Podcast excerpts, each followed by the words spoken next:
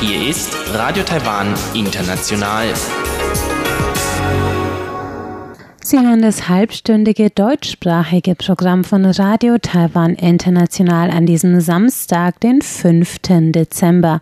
Am Mikrofon begrüßt Sie Karina Rother und heute für Sie im Programm haben wir zuerst den Blickpunkt zu den Ergebnissen der Arbeit der Kommission zur Vergangenheitsaufarbeitung. Weiter geht es dann mit Reise durch Taiwan und Ilka Wild heute im Gespräch mit Christiane Blom, die einige Tagesausflüge aus der Region Taipei vorstellen. Nun zuerst der Blickpunkt. don't.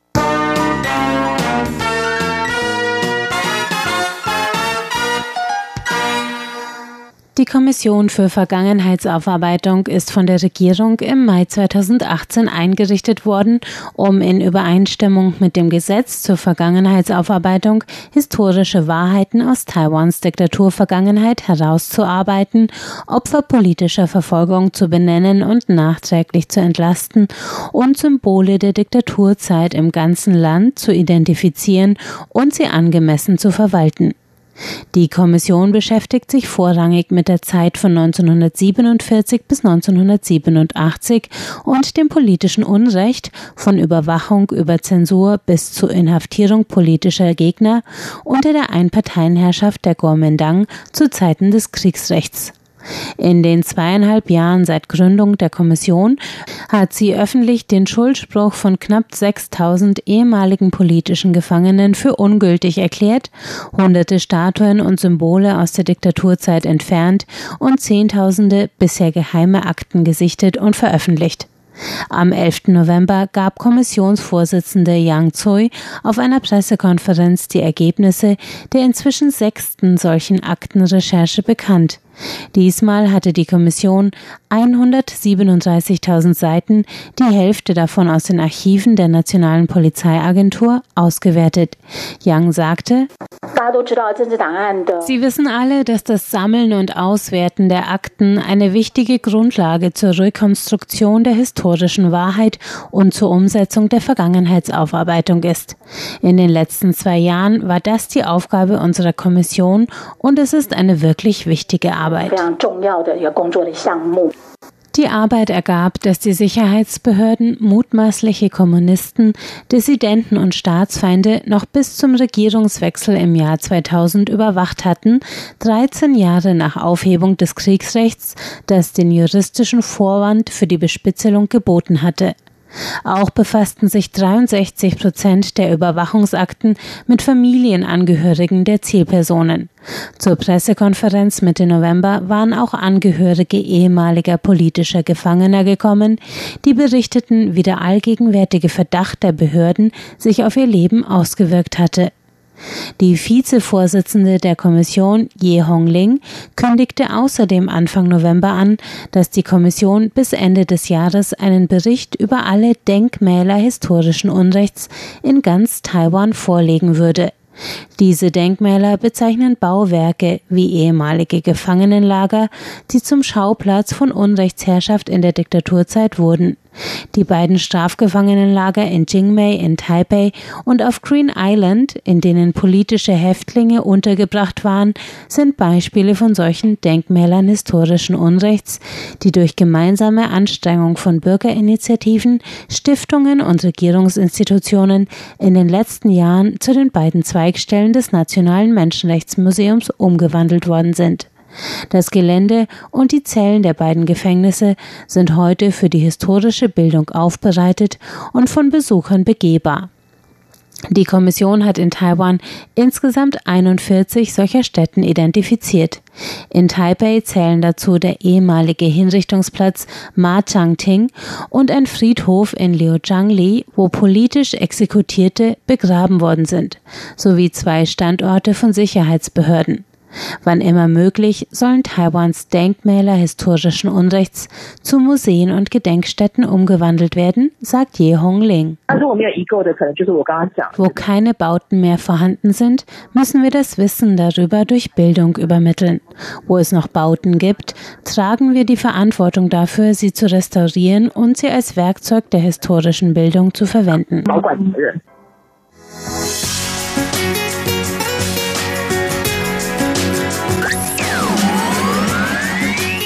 Radio Taiwan, international aus Taipeh.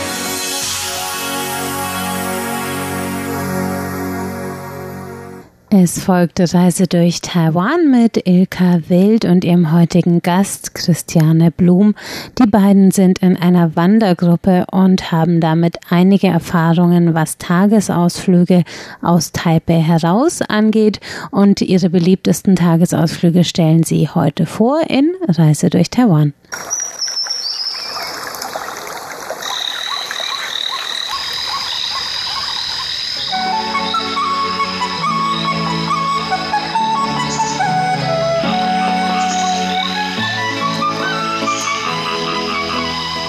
Radio Taiwan International. Reise durch Taiwan. Guten Tag, liebe Hörerinnen und Hörer und herzlich willkommen zu Reise durch Taiwan, Ihrem Reisemagazin auf Radio Taiwan International. Mein Name ist Ilka Wild und wie Sie wissen, sitzen wir hier in Taipei und ich sitze heute hier auch nicht alleine, sondern ich habe mir Unterstützung geholt, auch eine Wahltaipeerin und zwar Christiane Blom. Guten Tag, liebe Christiane. Hallo, liebe Ilka. Und wir beiden sind eine kleine Wandergruppe ab und zu. Na, wir sind Wanderbuddies. Wir sind Wanderbuddies, ganz genau. Wir als Taipeer haben auch manchmal die Nase voll von dieser vollen Stadt, die momentan ja auch, wie ich finde, übermäßig voll ist, oder? Ist das auch deine Beobachtung? Ja, doch. Ja. Ja, Vielleicht liegt es daran, dass es im Frühjahr extrem ruhig war, ne? Wahrscheinlich, ja. Man hatte sich schon irgendwie ein bisschen dran gewöhnt. Ja. Aber es ist trotzdem eine Millionenstadt. Ja, ist es, ganz genau. Ich habe einen Freund, der war äh, als Student in Seoul, in Südkorea, als Austauschstudent. Und der sagte mal, ich habe in Seoul studiert und in Seoul leben sieben Millionen Menschen. Und wenn du abends nach Hause kommst, denkst du, du hast jeden getroffen. Ja? Und diesen Eindruck hat man hier auch, denn es gibt eine ganze Menge Millionenstädte. Ich habe schon auch ein oder andere auch schon gesehen, aber gerade in den asiatischen Metropolen ist es wirklich so, da ist das Gewusel übermäßig, oder?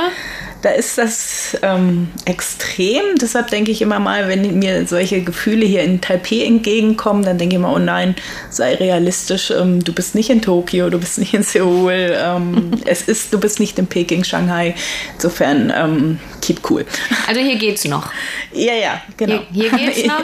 Aber momentan durch eben die Covid-19-Sache ist es auch hier so, und das gibt auch Zahlen darüber, dass die Insel momentan recht voll ist, dadurch, dass viele Menschen mit taiwanischen Wurzeln hier ein bisschen Zuflucht gesucht haben, ob sie jetzt normalerweise in Europa leben oder in den USA, aber eben eigentlich Taiwaner sind oder taiwanische Wurzeln haben, wie gesagt. Ähm, und man merkt das jederzeit im Straßenverkehr.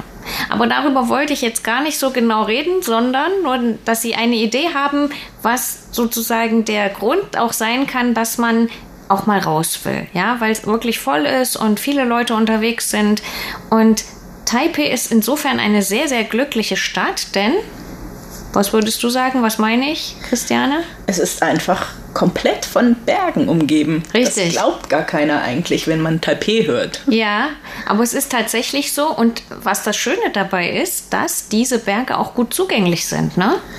Ja, das ist eigentlich sozusagen das, was ähm, mich am meisten begeistert und erfreut. Ich mhm. kann aus dem Fenster gucken, ich sehe sie jeden Tag. Ich komme vom Einkaufen und erfreue mich an den wechselnden Farben der ähm, Gebirgszüge oder der Berge, der Bergchen im ja. Vergleich zum Mittelgebirge und zum Hochgebirge hier in Taiwan.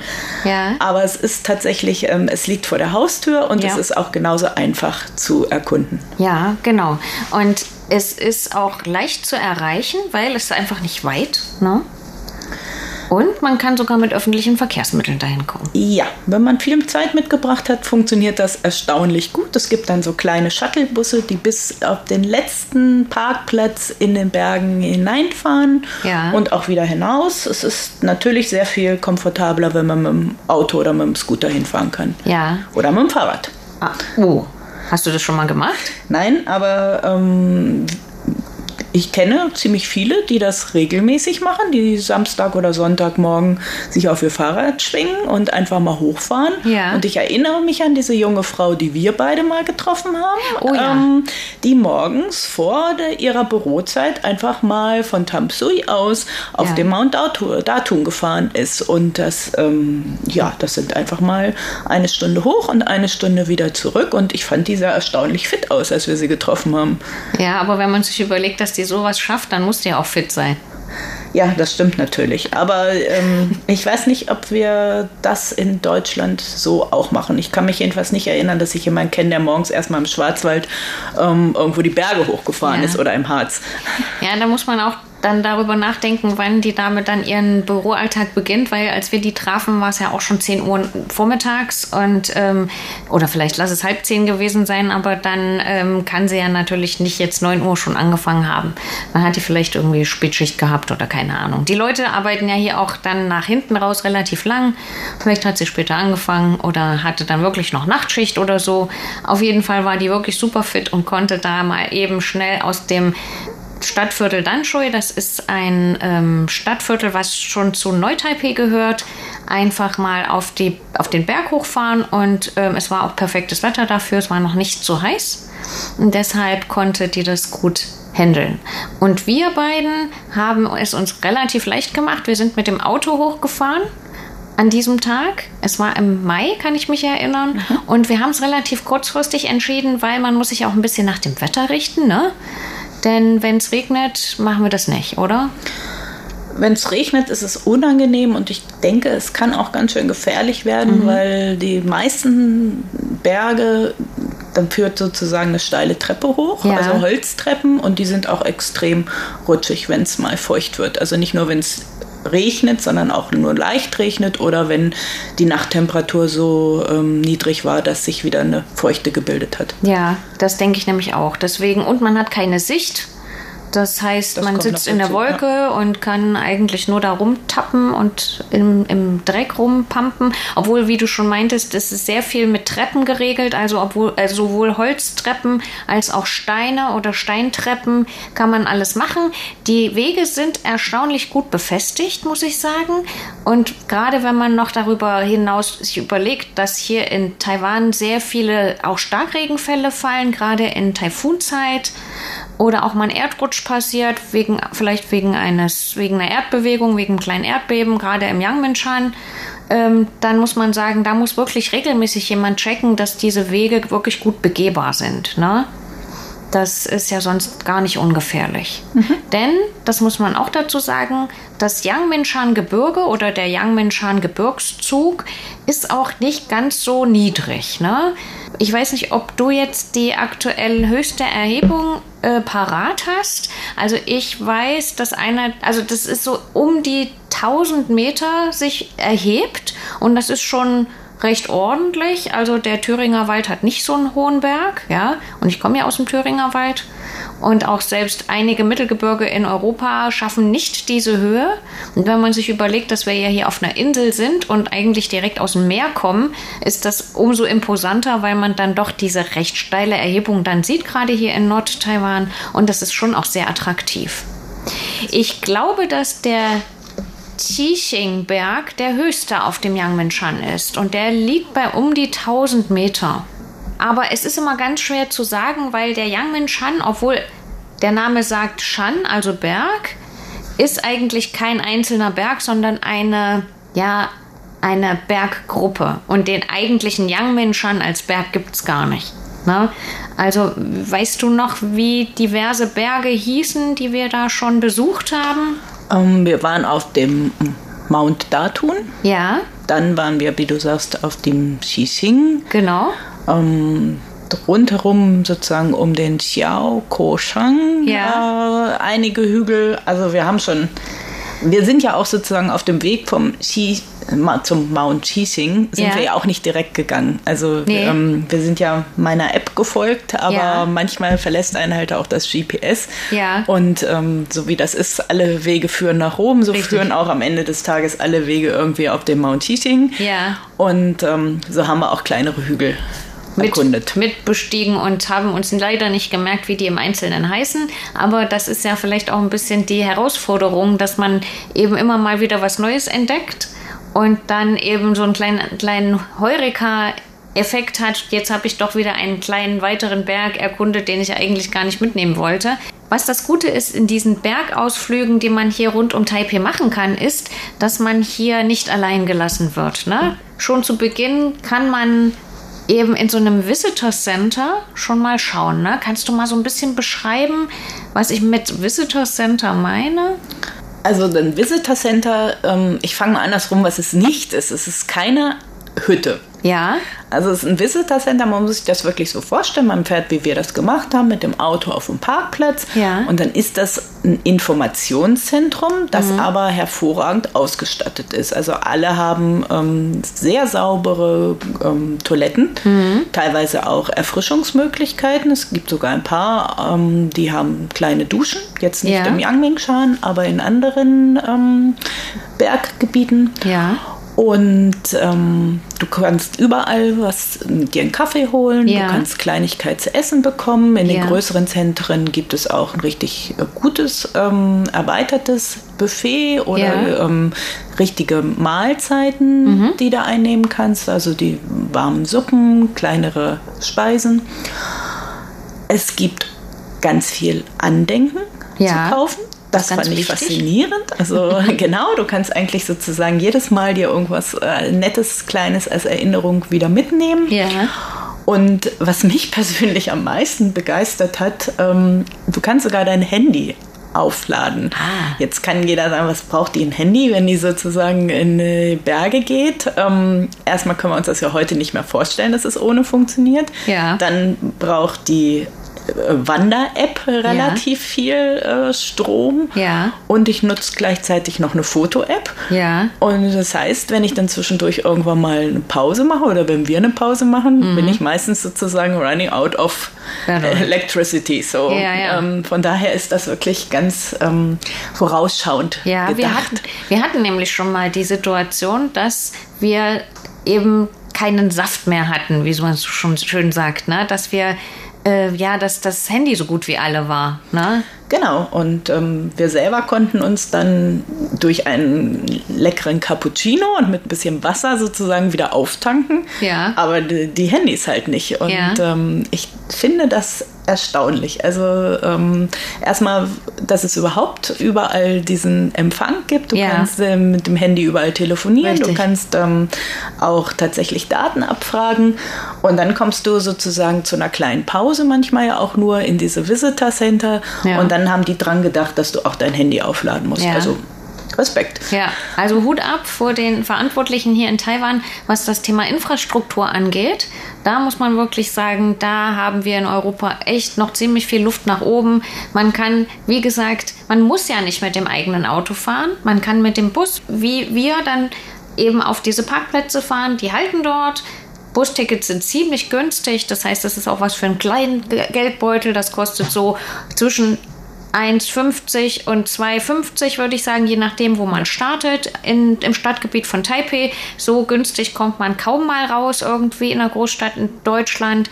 Dann kann man da ins Visitor Center gehen. Was ich auch ganz beeindruckend finde, ist, dass dort immer Leute sind, die einem Auskunft geben können um die umliegenden Wanderziele. Das heißt, man kommt dort an, man denkt sich auch, ich weiß nicht, ob ich heute eine große oder eine kleine Runde gehen will. Dann geben die einem dafür eine Information oder einen Hinweis oder eine Empfehlung. Ähm, wenn man vielleicht was mit dem Bein hat, dann vielleicht nicht unbedingt so viel Treppen steigen will, dann sagen die auch mal, naja, geht außen rum, das ist ein bisschen länger, aber nicht so ansteigend. Also all solche Sachen, das muss man auch erstmal haben. Da sind immer Leute da. Das stelle ich mir in Deutschland mal so vor, dass, das gibt es eigentlich gar nicht. Das gibt es kaum. Die Erfahrung habe ich auch gemacht, dass ich das in Deutschland seltener finde. Umso ra- überraschender finde ich es hier eben tatsächlich auch. Ja. Und ähm, natürlich brauchst du schon auch manchmal ein paar äh, Sprachkenntnisse, da hast du mir einiges voraus. Aber ähm, die Leute sind wirklich alle, alle sehr bemüht, dass auch derjenige, der oder diejenigen, die kein Chinesisch verstehen, Ja. wissen, wo es im wahrsten Sinne des Wortes lang geht. Denn die, auch diese Karten sind ja auch dann wenigstens in Chinesisch und in Englisch dann auch beschildert. Also man kann da drauf gucken und die können einem das dann auch zeigen. Das funktioniert dann eben ein bisschen mit Zeichensprache, aber ganz ehrlich, das ist ja besser als gar nichts. Und bis jetzt sind wir noch nie irgendwie, haben wir uns verlaufen, wussten nicht, wo es lang geht, wussten nicht, was wir machen sollen.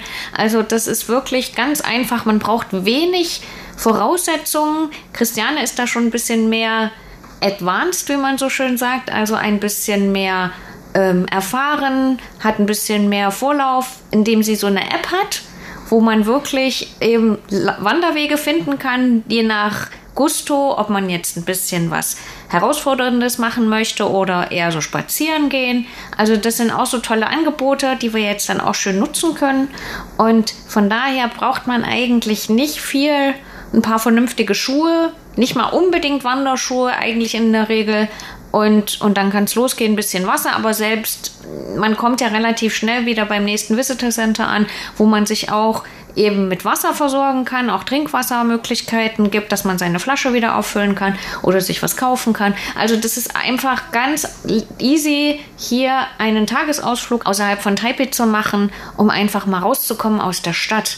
Denn das ist wirklich auch mal nötig. Und vor allen Dingen, ja, wie du sagst, aus der Stadt rauszukommen und die Natur die unberührte Natur direkt ähm, in wenigen Kilometern zu haben. Zu genießen. zu genießen, genau. Und den Blick mal sozusagen ähm, auf Taipei zu haben. Das ist ja ganz wichtig, auch mal Abstand zu gewinnen. Und ähm, ich glaube, man lernt dann auch eher zu schätzen, nochmal, wo man tatsächlich wohnt, ja. äh, wenn man das mit ein bisschen Abstand sich angucken kann und vor allen Dingen auch, wie groß letztendlich Taipei, New Taipei zusammen sind, wie ja. viel Fläche das einnimmt. Und du kannst sozusagen ja auch vom Yangmingshan aus sogar auf die andere Seite aufs Meer gucken.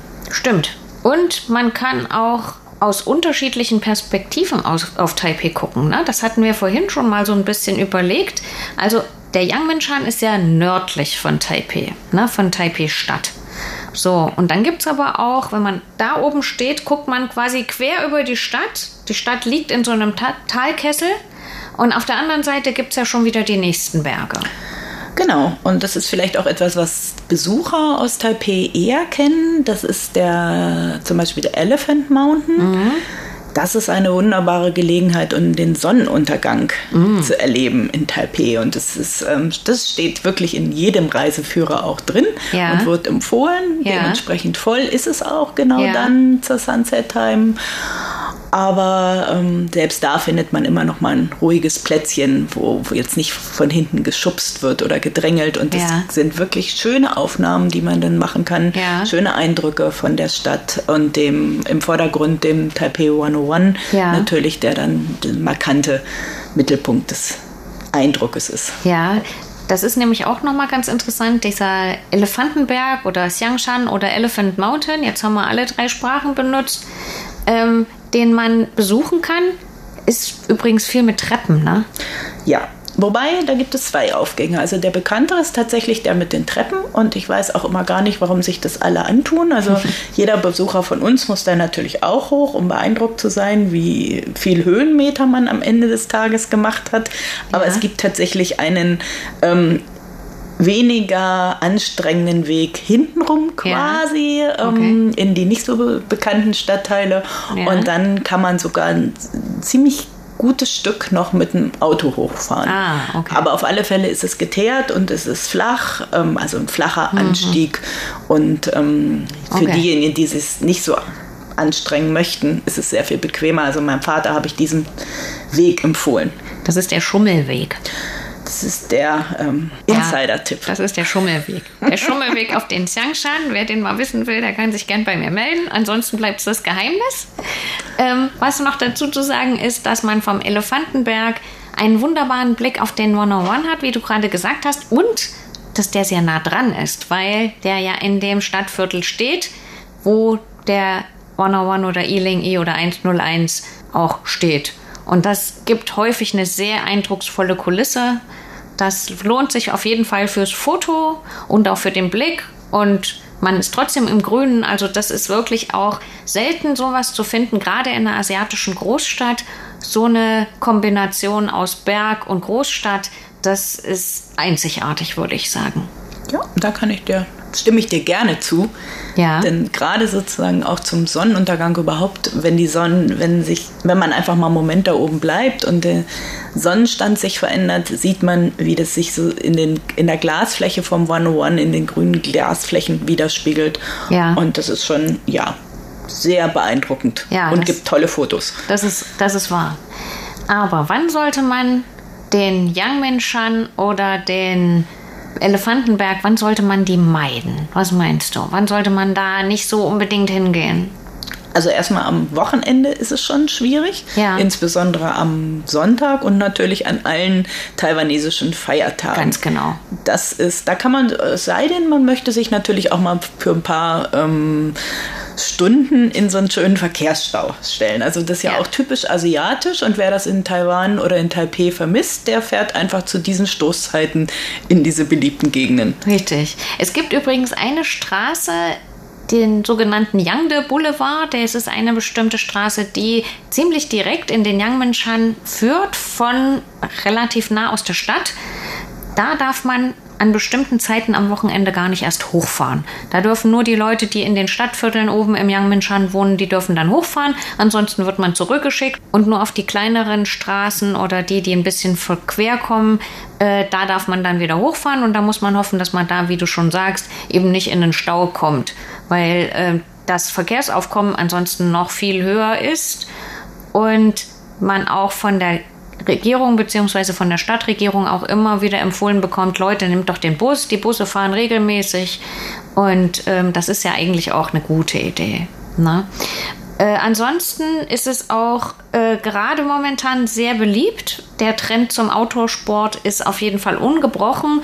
Und nach meiner Erfahrung oder nach meiner Anschauung ist es wirklich so, dass es immer mehr werden, die oben im Berg unterwegs sind, sodass sie, wenn sie wirklich mal äh, sowas machen wollen, entweder gehen sie ganz früh los.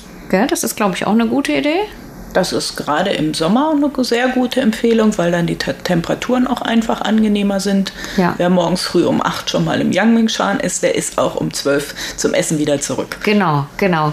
Und dann kriegt man vielleicht noch einen Parkplatz oben auf den Parkplätzen und ist dann froh, dass man an der Schlange nach oben im, in die andere Richtung wieder runterfährt und denkt, ich habe jetzt meinen Tagessoll erledigt und, ähm, und bin jetzt einfach schon mal durch.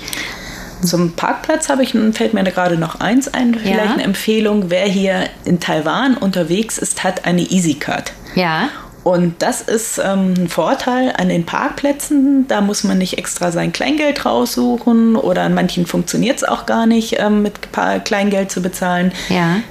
Jeder, der sozusagen vorhat, da hochzufahren, sollte daran denken, eine EasyCard mitzubringen Ja. und die auch aufzuladen. Das macht es sozusagen das Parken einfacher und es funktioniert einfach auch Ja. schneller. Dazu will ich noch sagen, für Leute, die jetzt nicht genau wissen, was eine EasyCard ist, die EasyCard, das wissen die meisten Hörer, die auch vor allen Dingen die schon mal hier waren oder die hier auf Taiwan leben.